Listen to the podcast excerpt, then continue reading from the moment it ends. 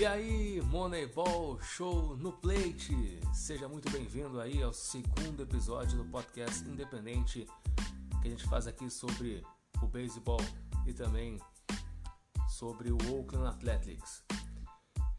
Se você não segue o Moneyball, vá lá no Instagram, arroba Moneyball Show e segue a gente.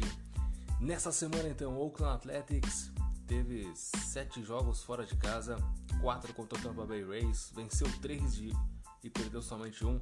E dos três jogos contra o Toronto Blue Jays, ele venceu um e perdeu dois. Dentro daquilo que eu havia já comentado, daquilo que eu estava falando, conversando no primeiro episódio, eu não tinha uma expectativa tão, tão boa em relação a esses jogos e também ao próprio Oakland Athletics. Temos que considerar que é início de temporada, as equipes ainda estão se aprimorando, os pitchers, os rebatedores e tudo mais, o sistema também aí uh, de todas as equipes. Mas a realidade neste momento está sendo melhor do que a expectativa. Isso é muito, muito empolgante. E que bom, que bom que está sendo uh, dessa forma. Bom, vamos rapidamente fazer um resumo aqui, trazer os principais jogadores, o desempenho dos jogadores nessa semana. Eu quero destacar um jogador que eu havia comentado que não estava talvez tão bem né, naqueles três primeiros jogos contra o Philadelphia Phillies, que era que é o nosso catcher Sean Murphy. Essa semana ele teve um aproveitamento de 36% quando foi ao bastão. Ele uh, teve dois home runs, sete corridas impulsionadas e também teve cinco corridas que ele acabou executando. Estou levando em consideração uh, os jogos que ele realizou nessa semana, tanto desde de, de segunda-feira contra o Tampa Bay até ontem contra o Toronto Blue Jays.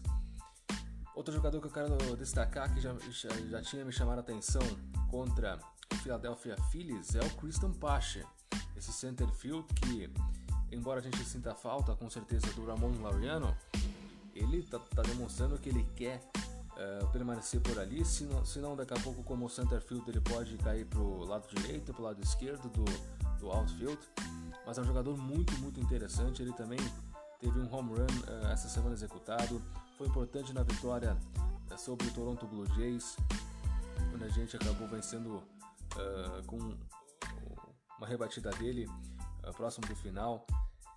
Então é um outro jogador que está chamando atenção, que, que, que bom que ele está conseguindo aí. Teve uma semana muito boa, esperamos que, que continue assim.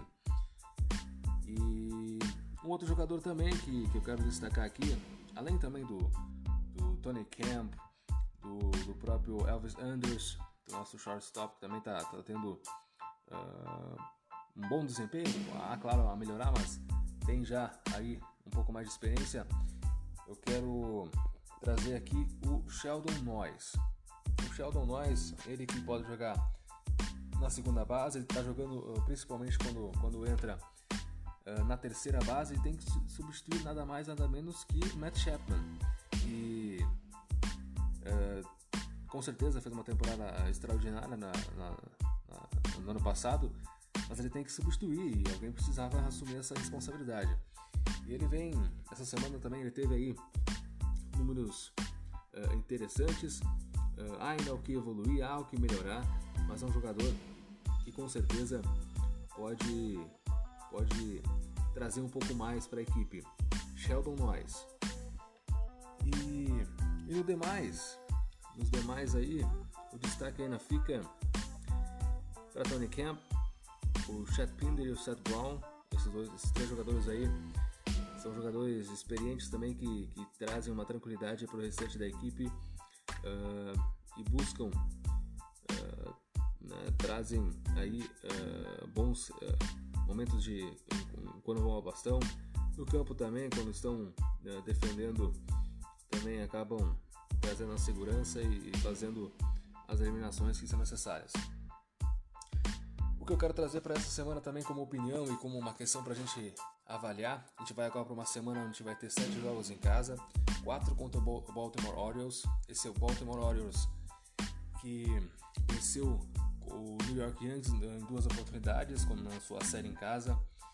É uma equipe que muitos não consideram assim uma equipe muito qualificada. Tem lá Anthony Santander, Ryan Mountcastle e outros jogadores importantes. Mas é uma equipe que eu acho que a gente pode com certeza vencer três jogos dos quatro, até mesmo valer, fazer 4 a 0 em casa, vai nos trazer também uma tranquilidade e já começa a nos uh, levar num caminho interessante de, por que não. Embora a divisão seja difícil, pense lá na frente em, em aproveitar a, a trade deadline, final de julho, buscar alguns nomes e incorporar um pouco mais essa equipe e brigar, por que não, a partir de agosto, setembro, por um playoffs. Mas vamos deixar passar aí esse mês de abril, maio, junho e ver como a equipe vai se comportar. Essa semana então, dentro dessa ideia, Baltimore Orioles e também depois a gente pega o Texas Rangers, uh, sexta, sábado e domingo. Dentro desses sete jogos, eu acredito que a gente consiga fazer cinco vitórias, o que nos colocaria em, uh, num, em uma projeção com 10 vitórias e 7 derrotas numa hipótese não tão otimista. Numa melhor hipótese, a gente poderia chegar com 11 a 6, e já fica uma situação interessante. O Texas Rangers vai pegar o Seattle Mariners eh, em Seattle uh, dias antes. Daqui a pouco vão chegar também já um pouco mais castigados aí dos, dos outros rivais aí da divisão. Então, daqui a pouco a gente pode estar tá se aproveitando e também fazendo um bom resultado contra eles. Espero sim bons, bons jogos nessa semana aí para o Oakland no seu Open Home, né, no seu Open Week é, dentro de, do, do Oakland Coliseu. Então tudo isso a gente tem que é, saudar e, e festejar. É apenas, claro, a segunda semana, estamos ainda no início, tudo ainda sendo adaptado, mas está sendo neste momento a realidade melhor do que a expectativa. Eu não era muito otimista, a gente perdeu nomes importantes, né, que estavam fazendo já duas, três temporadas boas aqui no Oakland. Matt Olson, Matt Chapman, Chris Bassett, Shamanea, uh, são os principais aqui que eu estou destacando. O próprio Marcanha, Stanley Martin no final do ano passado, mas foram substituídos. A gente encontrou novamente valor no mercado. A gente encontrou jogadores competentes e certamente a, a ideia é você desenvolver esses jogadores, você coloca isso na mente deles que, que, que o Oakland é uma vitrine para jogadores que daqui a pouco em outros lugares não tem tanta oportunidade.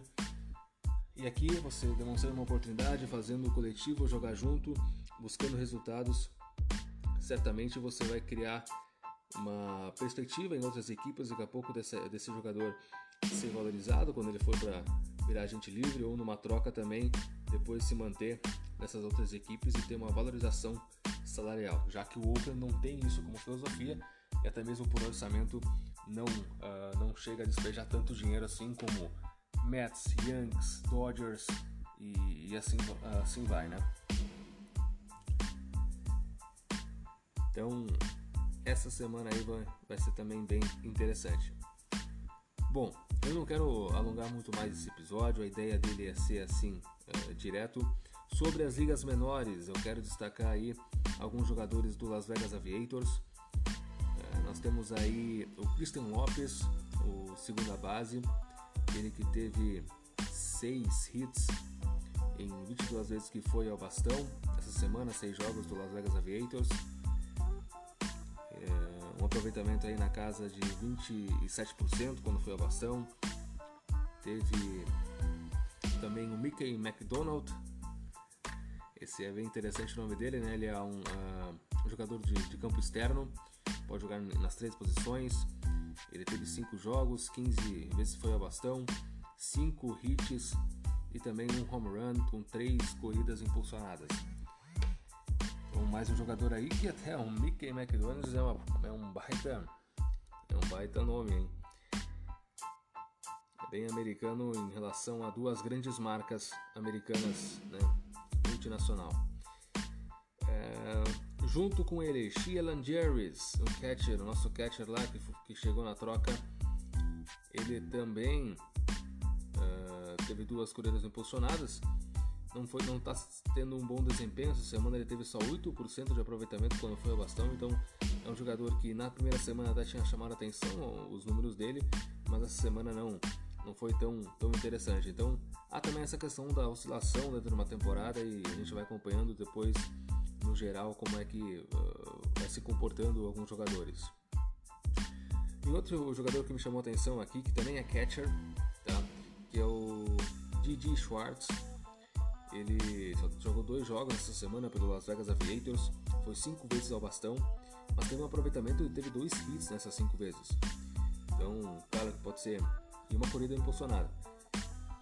Pode ser uma, uma questão do, do momento, mas são jogadores que podem daqui a pouco aparecer. A gente já está tratando eles um pouquinho aqui de uma forma bem, bem devagar sobre jogadores que tiveram bons hits e, e, conseguiram chegar em segunda base. Então, não chegou a ser home run, mas chegou a chegar na segunda base. Temos aqui destaque, olha só. Vimahel McKean, segunda base. Ele teve três, uh, três hits aí que deu a segunda base para ele, double play, né? Segunda base que ele conseguiu uh, dar uma rebatida, ela não chegou a ser home run, mas ele chegou em segunda base três vezes e junto com ele também Eric Temis, primeira base, também teve essa essas três oportunidades que ele conseguiu chegar em segunda base com uma rebatida. Então veja que são jogadores que, que tem aí talvez um aproveitamento e algo interessante a nos mostrar no decorrer dessa temporada e se precisar, se necessário, podem daqui a pouco aparecer na equipe principal do Oakland Athletics, ou por lesão, ou por troca, ou até mesmo por desempenho, se assim o, Mark Cotsey quiser. Sobre o aproveitamento, até o Eric Thomas teve um aproveitamento de 29% quando foi ovação. Então, são algo bem, bem interessante. Enfim, essa semana é isso. Né?